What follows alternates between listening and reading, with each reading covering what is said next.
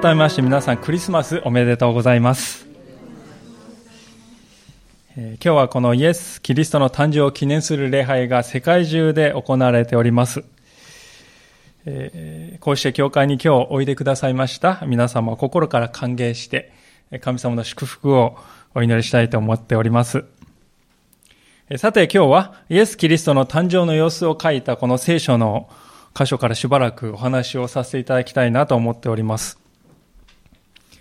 え皆さんはこのルカの福音書の2章に記されているイエス様の誕生の記録をご覧になってどういう印象を持たれたでしょうか？今やあのイエス・キリストを救い主として信じている人は世界中で10億人以上いるわけですけれども、今日の箇所の登場人物はどれぐらいいるでしょうか？まあ、実に少ないということにお気づきになると思うんですね。両親であるヨセフと、そしてマリアと、生まれたばかりの赤ちゃんのイエス様と、そして羊飼いたちだけです。まあ、新約聖書の別の箇所を見ますと、この他にも東の国から来た博士たちが来たとも書いてありますけれども、本当にそれだけですね。当時、ベツレヘムのこの町にいた人々でさえ誰も気づいていなかった。世界の片隅の家畜小屋で知る人もなく、実にひっそりとイエス・キリストは誕生したということです。世界を救う救い主が生まれた。まあそうではならば世界中の人々がこぞってお祝いしてもいいはずですね。しかし、実際はイエス様の誕生に立ち会ったのはわずか10名程度だったと聖書は記録しています。これはとても意外なことではないかなとこう思うんですよね。しかし私はこのイエス・キリストが王様の住んでいるお城ではなくて、こういう生まれ方をしたということには深い意味があるように思うんですね。それは、このイエスというお方がこれから歩んでいく生涯をそのまま表しているように思われるからです。つまり、人々のこの上に立って支配して治めるんではなくて、あるいはまた豪華な衣装を着て、いかめしいこの顔つきをしながら、何やら謎めいた言葉をもごもごと呟いているのでもなくて、むしろこのイエスという方は、人々の下に立って支えてくださる。謙遜なお方として歩むんだと。そういう未来がすでにこの誕生の場面から現れているわけです。この当時、2000年前、世界を治めていたのはですね、一節に登場する有名なローマ皇帝のアウグストスという人でした。この人は他でもないローマ帝国の一番最初の皇帝として知られております。彼が皇帝になる前のローマというのは元老院という議会がありまして、話し合って物事を決めていたんですね。しかし、アウグストスは権力をすべて自分のもとに集めていきまして、自分一人の意志によって物事を決める。そういう帝国にローマを変えたわけです。で、このイエス様が生まれた当時は、このアウグストスという人は皇帝になってからすでに20年経っておりまして、その権力はというともう盤石ですね。揺るぎないものになっていました。その権力はどれほどすごかったかと言いますと、この一節に書いてある住民登録というのがその典型的な例ですね。で、これは何のために行われたかと言いますと、人々のこの頭数を正確に把握して税金をこの取り立てるためなんですよね。で、この住民登録をせよという命令が出ますと、人々はですね、自分のこの日常の生活でしていることを全部このストップして、出身地に戻って、そして登録しなくてはならない。強制的にさせられるわけですよね。皇帝がですね、この指をパチンと鳴らして、ええー、これと、住民登録をわしはするぞと、命令を発するだけでですね、えー、何百万人という人々がですね、大移動を始めるわけであります。もう権力者としてはですね、これほど優越感を感じる瞬間っていうのは他にはないんではないかと思うぐらいですよね。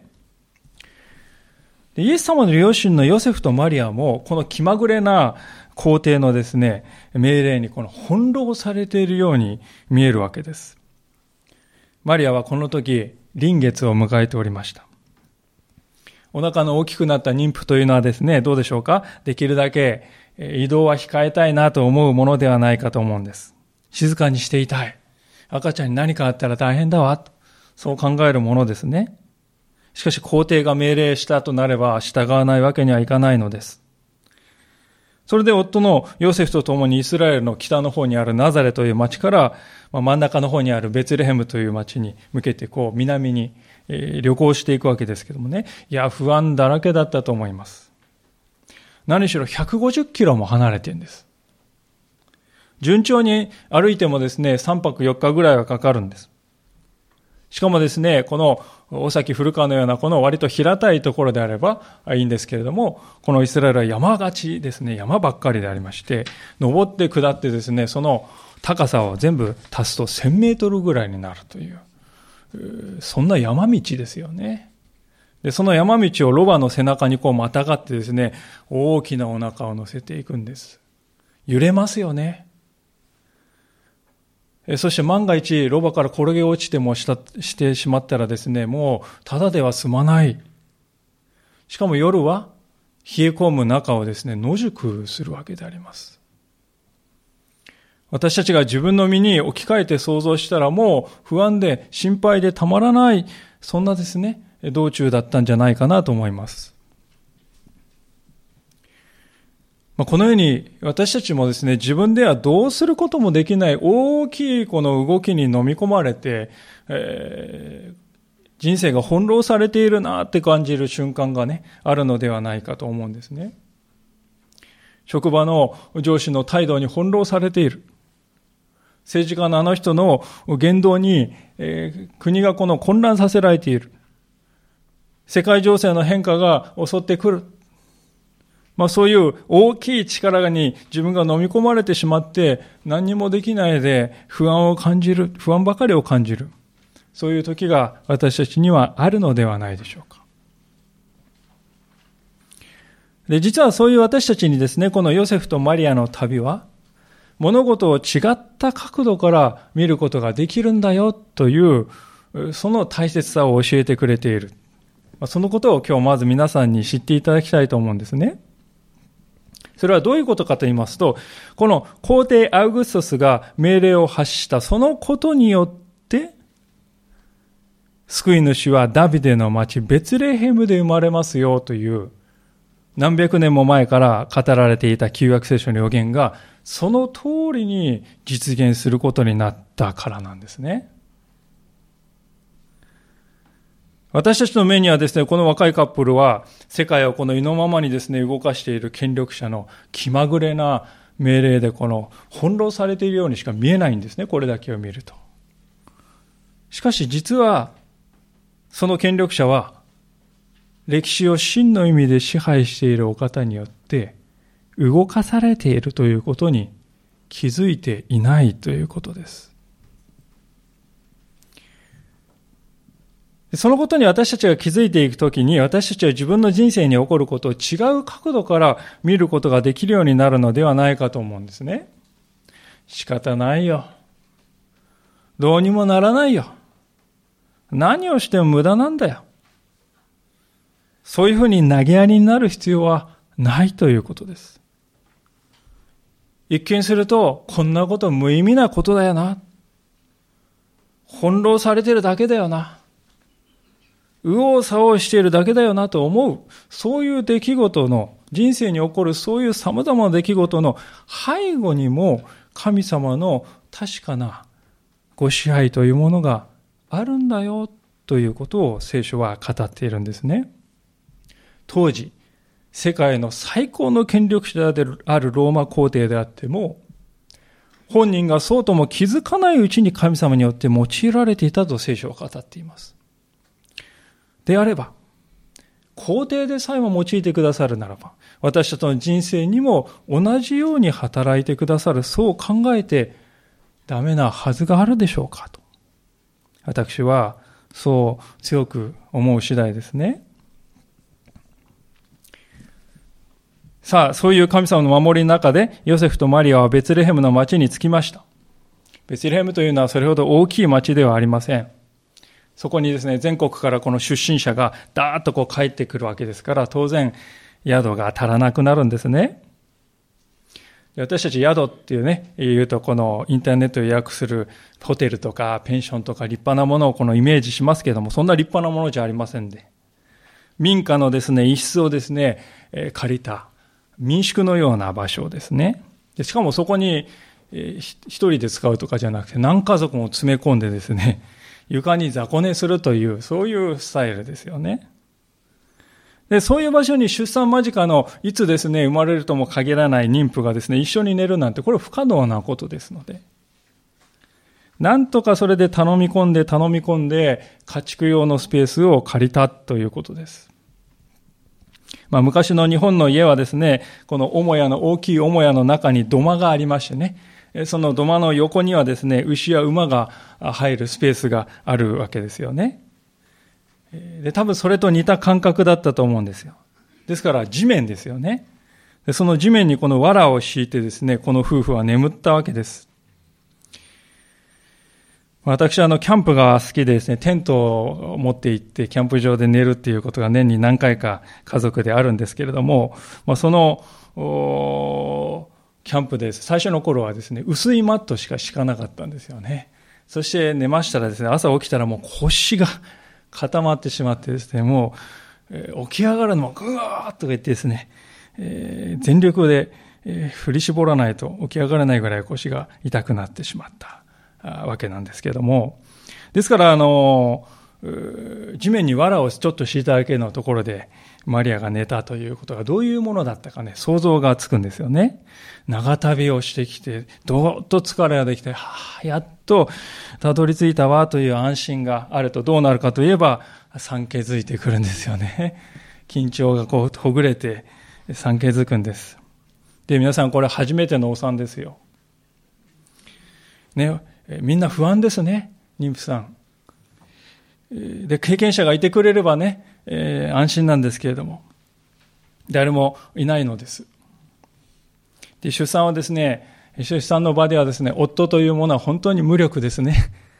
役に立たないわけであります。私はあの、賛同ですね、立ち会わせていただきましたけれども、妻の、自分にできることといえば妻の手をこう握ってですね、体をこうさすりながら大丈夫だ頑張って頑張ってって言い続けるだけでありますね。であとは、助産師さんとお医者さんが取り上げてくれるという。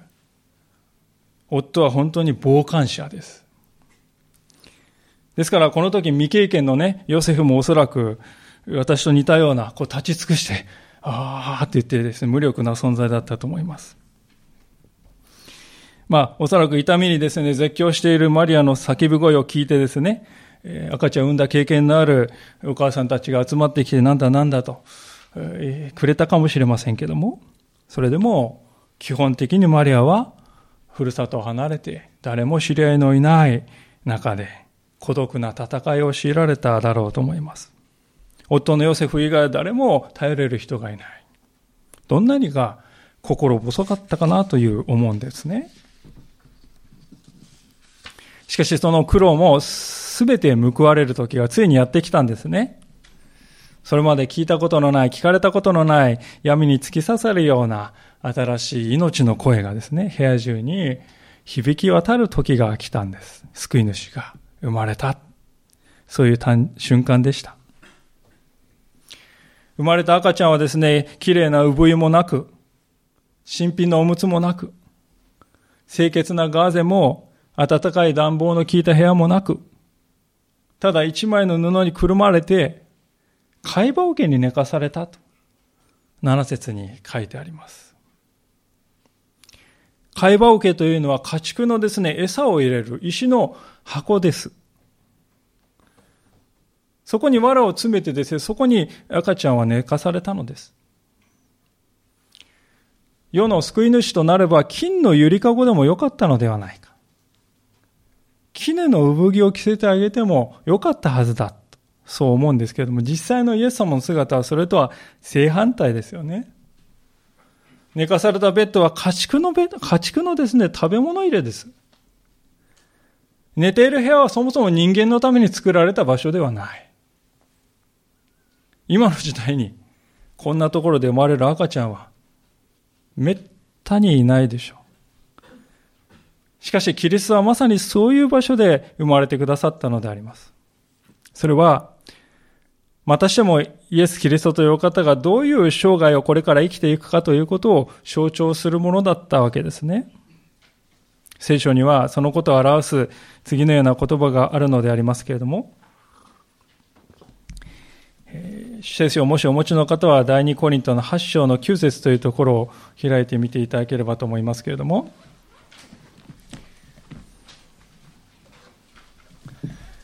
第二コリントの8章の9節365ページです。もしお持ちでない方はどうぞお聞きいただけましたら感謝であります。第2コリントの8章の9節というところをゆっくり読ませていただきます。365ページであります。それではお読みします。第2コリントの8章の9節です。あなた方は私たちの主イエス・キリストの恵みを知っています。すなわち、主は富んでおられたのに、あなた方のために貧しくなられました。それはあなた方がキリストの貧しさによって富むものとなるためです。そう書いてあります。主は富んでおられたのにあなた方のために貧しくなられました。それはあなた方がキリストの貧しさによって富むものとなるためですと聖書は書いています。キリストは神としての栄光をすべて振り捨てて私たちのために貧しくなってくださいました。いや、私たち以上にね、貧しいんじゃないでしょうか。この誕生の仕方を見ると。このイエス・キリストが寝かされた会話桶というのはですから、キリストの貧しさというものを象徴するものでした。生涯の初めからキリストは私たちのために貧しさの中を歩んでくださったのだということですね。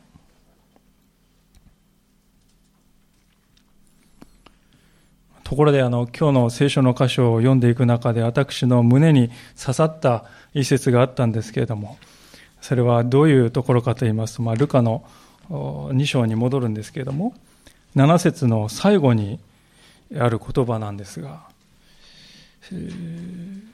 いる場所がなかったからであると。そう書いてあるんですよね。いる場所がなかったと書いてあるんです。いる場所がないというこの言葉はですね、どこかで聞いたような言葉ではないかと思います。今日本の社会に目を向けてみますと、特にこの若い世代が自分の居場所を見失っているように思えてならないんですね。データを見てもそれは裏付けられております。先日ですね、18歳の若者たちを対象にした国際比較調査っていうのがありましてね、えー、その中でこの国同士を比べてるんですけれども、自分の国が良い、将来良くなると答えたですね、日本人のこの18歳の割合は、わずか9.6%だったっていうことですね。トップの国は90%を超えているんですけども、日本の場合はですね、自分の国が将来良くなると答えた18歳は9.6%しかいない。また、自分の力で国や社会を変えられると思いますかという、その質問に対して、はいと答えた割合も18.3%しかいないんだそうです。他の国の半分とか3分の1以下なんだそうですね。未来に対して希望を持てない、自分が社会の中で一員として活躍していけるという、そういう自覚や希望を持ちにくい、そういう若い世代が増えているということです。で、実は、イエス・キリストが生まれた当時のこのイスラエルという国もですね、これと似た雰囲気、似た状況だったわけなんですね。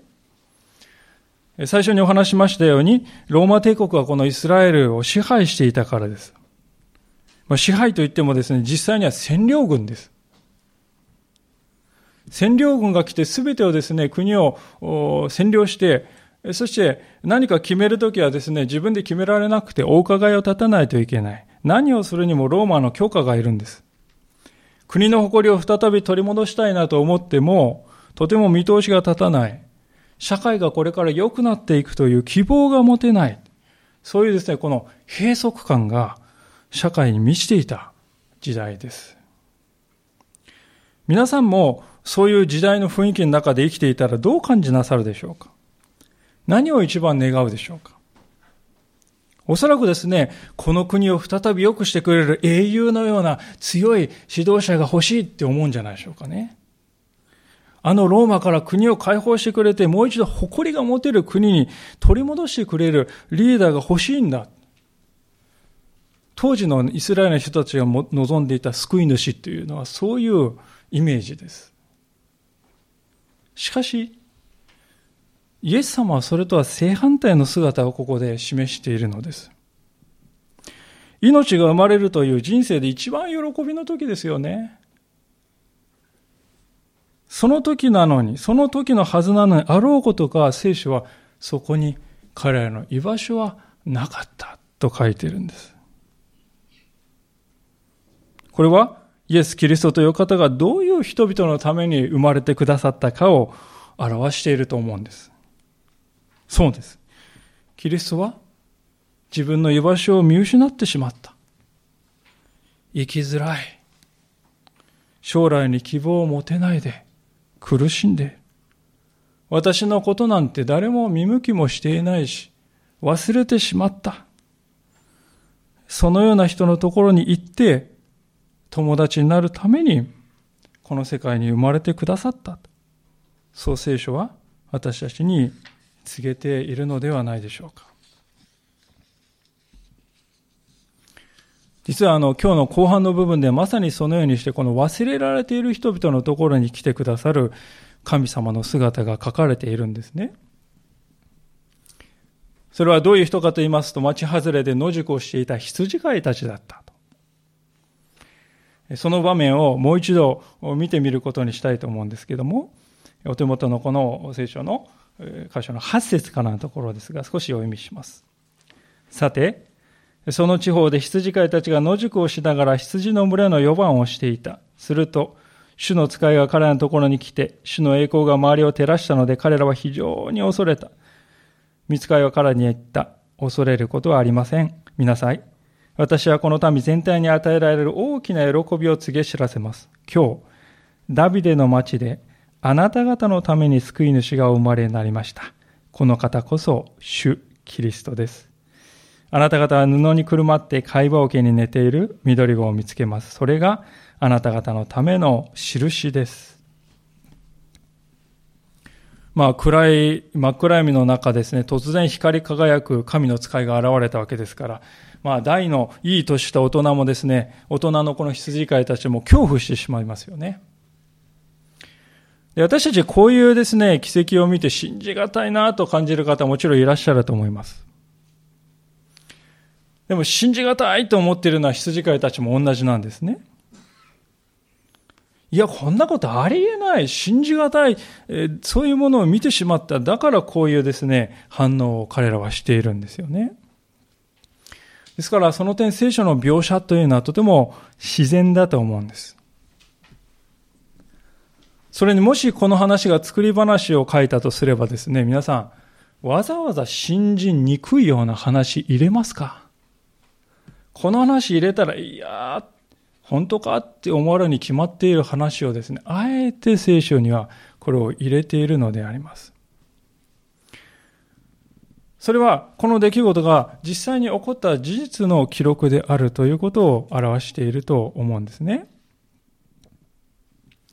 じゃあその天使が告げたのはどんな内容かというと、二つのことがあったわけですが、まず第一のことは、今日、今日救い主が世に生まれましたよと。そしてもう一つ目のことは、その救い主は、赤ちゃんは、会話受けに寝ているよという、この二つのことです。では、この、まず、救い主が生まれたこの救い主というのは一体どういう点において救いなんでしょうか？普通皆さん救いと言いますとですね、大災害が起こりました。大病を患いました。大怪我をしました。まあ、要するに命が危うい状態から助け出されたという、そういうことを救いっていうんじゃないかと思うんですが、でも皆さん、イエス様はどうですか、この時の。当たり前ですけど、何にもできないんですよね。ただ泣くだけのひ弱な赤ちゃんであります。救い主、救い主と言っても、この時点ではまだ何一つ成し遂げてもいません。それなのにですね、見つかりは、これからこの赤ちゃん救い主になりますよっていうんじゃなくて、救い主が今日誕生したんですって言うんですよ。まだ何も起こってないんじゃないか。誕生の第一日目なのに、その時からもう救い主がって言うんですよね。なぜだろうか。それは、このイエス様の存在そのものが私たちにとっては救いだからです。なぜならば、イエス・キリストは神様だからなんですね。まあ、私たちにとってですね、一番この縁遠いものは何かと言いますとですね、それは神だと思うんですよ。日本ではこの八百万の神と言われますように、この自然界の神羅万象の中に神々が溶け込んでいるとこう言われております。しかしどうでしょうか？現実の生活の中で実際に私はその神々を意識し、神々と心を通わせ、神々に頼って、えー、より頼んで生きているんだという人はなかなかいないのではないかと思います。年に数回思い出したように会いに行き、家に帰ってくると忘れてしまっている。まあそれが多くの人にとって神の印象なんだと思うんですね。しかし、ここにはですね、それとは全く違う神の姿が記されています。すなわちどういうことかというと、神ご自身が私たちと同じ人の人として、私たちの間に宿って、共に生きてくれて、時には大笑いして、時には一緒に涙して、時には夜を徹しながら語り合って、そして時には苦しみも喜びも一緒に味わう友になってくれたんだっていうことですよね。もう神は縁遠い存在じゃなくなったんですよ。宇宙の果てのどっかで私をなんとなく見守っているそういう得体の知らない何かじゃないんです。目で見て、手で触れて、言葉で語り合うことができる。圧倒的に近い存在として神が来てくれたんだ。だからこそ何もできていない、何も成し遂げていない赤赤ん坊のイエス様はすでにこの時点で救い主って呼ばれるんですね。イエスというお方の存在そのものが私たちにとっては救いなんだということなんです。まあそうは言っても羊飼いたちもですね、馬鹿ではありませんので、証拠もなしにそんなこと言われてもとても信じられないと思ったと思いますね。だからこそ、神の使いはここで見分けるためのヒントをくれているわけですね。それがね、会話受けに寝かされている赤ちゃんですよって言うんですよ。皆さん、そんなね、奇妙なところを寝床としている赤ちゃんなんてですね、ベツレヘムどころかイスラエルどころか世界中見渡してもいない、一人もいないと思います。ですから、この替え羽桶に寝かせてる赤ちゃんだよ。それはもう暗い闇の夜の中を照らすこの灯台のようにはっきりと、あそこだ、あそこだ。羊飼いたちをイエス様のところに導いてくれたと思うんです。でそれでもまだ信じられないという場合に備えてですよ、夜空を照らす天使の軍勢が現れて神を賛美したという、そういうヒントも与えてくれたということですね。生まれた赤ちゃんを見たらですね、みそぼらしい、たあのそんな綺麗じゃない布に包まれてね、その質素な石の会話桶に寝かされて、この赤ちゃんがって思うでしょう。でもその赤ちゃんみすぼらしく見えるかもしれないけれども、その赤ちゃんの本当の姿はこういうものなんだよと、ね、夜空の天使たちを見るとわかるんですよね。そういうメッセージなんです。で、この二つの証拠が与えられたことはですね、この羊飼いたちにとってはもう十分なほどだったんですよ、でしょう。15節を見るとこう書いてあります。ミスカイたちが彼らから離れて天に帰った時、羊飼いたちは話し合った。さあ、ベツレヘンまで行って、主が私たちに知らせてくださったこの出来事を見届けてこよう。そして急いで行ってマリアとヨセフと会話桶に寝ている緑子を探し当てた。皆さん、今日私が一番このお話の中でお伝えしたいことはですね、この羊飼いたちの素直さなんです。彼らは良い知らせを耳でこう聞きました。驚くべき光景を目で見ました。でも、ここで彼らが行動にもし移さなかったらですね、いや、あれすごかったね。いや、マジすごいよね。それで終わってしまって、人生には何の影響をもたらさないで終わってしまうんです。でもそうではなくて神様は今日生まれたって言ったよね。じゃあ明日に先送りしないで、一歩踏み出して実際に行ってみようじゃん。そう考える素直さというもの。聖書はそれを信仰と呼んでいるのです。信仰って聞くとなんかこうとっても難しいえー、よくわからないものに思うかもしれませんけど、皆さん、信仰っていうのはですね、耳で聞いたこと、目で見たことをですね、いや、よかったね、で終わらせないで、実際の行動に変えていくということ、それが信仰ということなんです。羊飼いたちは、救い主が今日生まれたよ、来てくれたよって聞いて、じゃあ、会いに行こうじゃないか。そう思って実際に足を運んだんですね。これがね、信仰なんです。で、その信仰がですね、人生を変えていく力を私たちに与えてくれるんだということなんですね。羊飼いたちの姿にそれを見ることができるわけでありますが、今日の最後の箇所の20節どうぞご覧いただければと思いますが、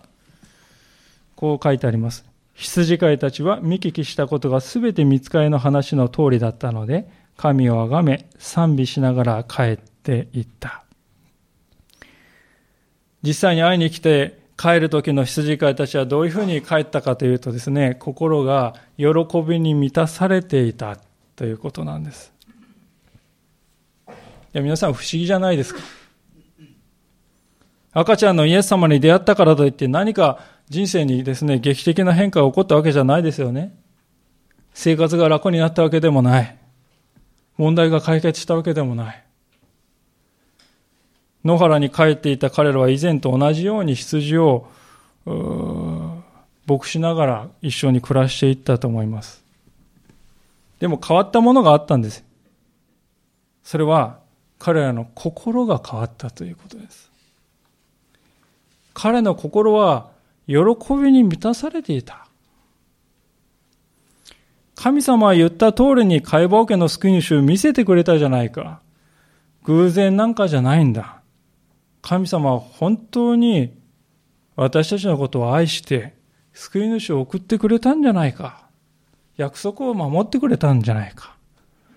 この喜びが羊飼いたちの心の中にいつもいつもこのこだましてですね。そしてこれが彼らに生きる力を与えていったんです。神様が遠いお方じゃなくて、共にいてくれるんだ。その励、ね、励ましが、喜びが彼らを支え続けていったということなんですね。いかがでしょう？今日の箇所を全体としますと、イエス様の誕生はですね、実に実に地味だったということに気づかれると思うんです。大半の人皆さん気づいてもいないですよね。ほとんどの人気づいてないんです。でも気づいた人もいました。知らされた人もいました。その人たちにとっては別なんですね。ただ目に見える何かが変わったわけではないそれは先ほども申し上げた通りですね。でも変わったものがある。それは心なんだ。私たちはですね、この救い主に何を期待するかと言われますと、おそらく現実を変えてほしいって願うんじゃないかと思うんですね。私は今、ああいう問題に直面してるんです。あの苦しみがあるんです。この国を何とかしてほしい。この世界のあの理不尽を何とかしてほしい。この体の問題を何とかしてほしい。この家族の中に、この家族を何とかしてほしい。私の生い立ちを何とかしてほしい。この仕事が何とかしてほしい。そういう問題、手っ取り早く変えてほしい。それが、そういうことを私たちは救い主に求めようとするのだと思いますけれども、しかし、今日の箇所を見てはっきりとわかることは、そういうことは起こらないということです。身も蓋もないなって。でもね、救い主は現実を都合のいいように、私たちの都合のいいように瞬時に変えてくれるお方ではないわけです。それはだって何もできない赤ちゃんとしてイエス様は生まれてるんですからね。最初は。そのことからも明らかじゃないでしょう。じゃあなぜこの救い主を私たちは信じるのでしょうかクリスチャンたちはこのようなイエス・キリストを信じるんでしょうかそれは私たちは心が変えられるからです。イエス様を信じて生きようとするときに心が変えられていきます。決して絶えることのない静かな喜びの川が心の深いところから流れ出て尽きない。そのようになっていく。で皆さん、私たちのこの心が変えていくとね、私たちは自分の周りの現実をも変えていくことができる力を与えられていくんですよ。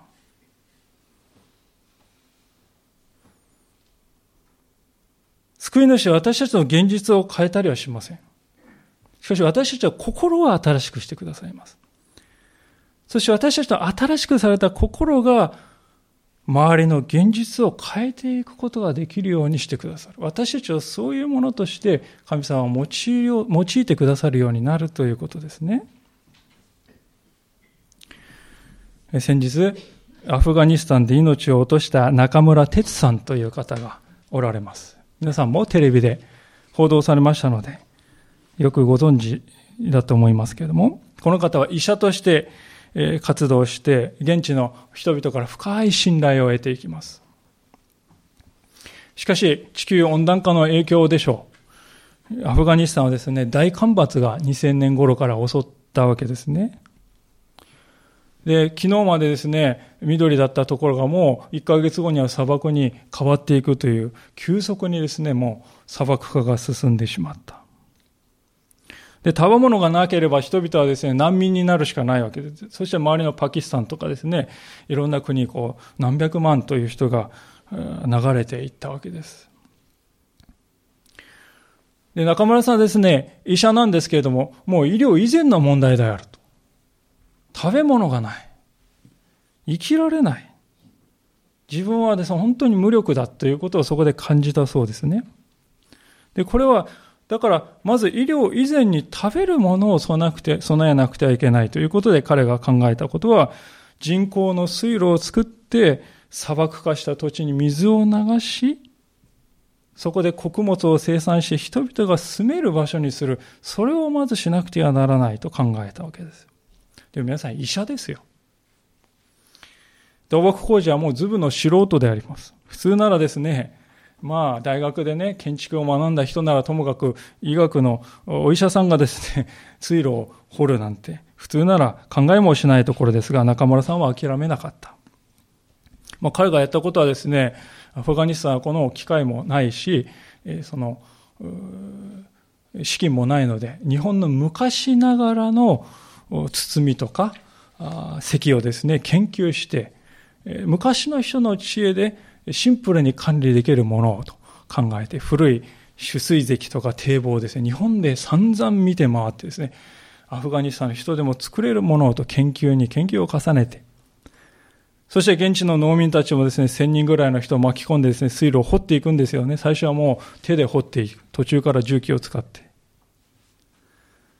で、途中日本人のスタッフがですね、誘拐されて遺体となって発見されるというような痛ましい出来事も起こります。あるいは当時ですね、いろんな国からですね、援助という名のもとに来ていた人がですね、高い給料を出して、スタッフをどんどん引き抜いていくんだそうですよね。あるいはまたこの部族同士のしきたりのですね、非常に難しいやりとりもあって、そして極めつけはですね、対テロ戦争という名のもとに、まあ、米軍が飛んできてすぐ近くに爆弾を落としていくというような、そういう日々であったことを、彼の本に記しております。しかし、ついに24キロにも及ぶ水路が完成して、水が流れるようになって、その後の数年間で5000ヘクタール以上の砂漠が緑に覆われて、10万人以上の農民がふるさとに帰ることができたということですね。周りの人は何が一体彼にここまでさせるんだろうかと思いました。そう思わせた彼の原動力はキリスト教信仰でありました。中学生の時にキリスト教主義の西南学院というところに通った彼はですね、聖書を貪るようにして読んで信仰を持ったわけです。その信仰が彼を最後まで支えたわけですね。中村さんの本を読ませていただいて最後のところにですね、出来上がった水路を見ながら、彼がですね、聖書の一節を、一箇所をですね、引用しているんですけども、それはどこかというと、詩編23編というところだったんですね。どうどういうふうにな詩かと言いますと、こういう詩であります。詩編の23編を読ませていただきます。主は私の羊飼い。私は乏しいことがありません。主は私を緑の牧場にふさせ、憩いの右輪に伴われます。主は私の魂を生き返らせ、皆の家に私を義の道に導かれます。たとえ死の影の谷を歩むとしても、私は災いを恐れません。あなたが共におられますから。あなたの無知とあなたの杖、それが私の慰めです。私の敵をよそに、あなたは私の前に食卓を整え、頭に香油を注いでくださいます。私の杯は溢れています。誠に私の命の日の限り、慈しみと恵みが私を追ってくるでしょう。私はいつまでも主の家に住まいます。これを読んだとき私はですね、ああ、中村さんはここに書いてあるこの緑の巻き場というものを夢見つめながらね、心の中に思い描きながら歩んだんだな。だから死の影のね、谷を歩むような時がたくさんあっても恐れないで進むことができたんだなとこの言葉を読んだときに私はすべて合点がいったように感じました。今日はクリスマス礼拝。クリスマスにお生まれになったイエス・キリストというお方は、実は先ほどの詩篇23編を書いたダビデの子孫として生まれてきました。ダビデは主は私の羊飼いって、神様は私の羊飼いとして私を守って牧してくださる。まさにそれと対応しているかのように今日の箇所でね、イエス様の誕生を祝ったのは羊飼いたちだったと書いてますよ。聖書は何を語っているかといえば、イエス・キリストはあなたの羊飼いとなるために世に来てくださったということであります。いかがでしょうかあなたもあの羊飼いたちのようにイエス様を見てこ見てこよう。イエス様のそばに近づいてみよう。そう考えてみてはいかがでしょうか。まあ、そうするときに、羊飼いたちの心を喜びで満たし、またアフガニスタンの地で中村さんの心を支え続けた神様が、皆さんの心を新しくしてくださり、喜びの川を心の中に溢れさせてくださる。そう聖書は語っているのであります。今、心を沈めて共に一言お祈りの時を持ちたいと思います。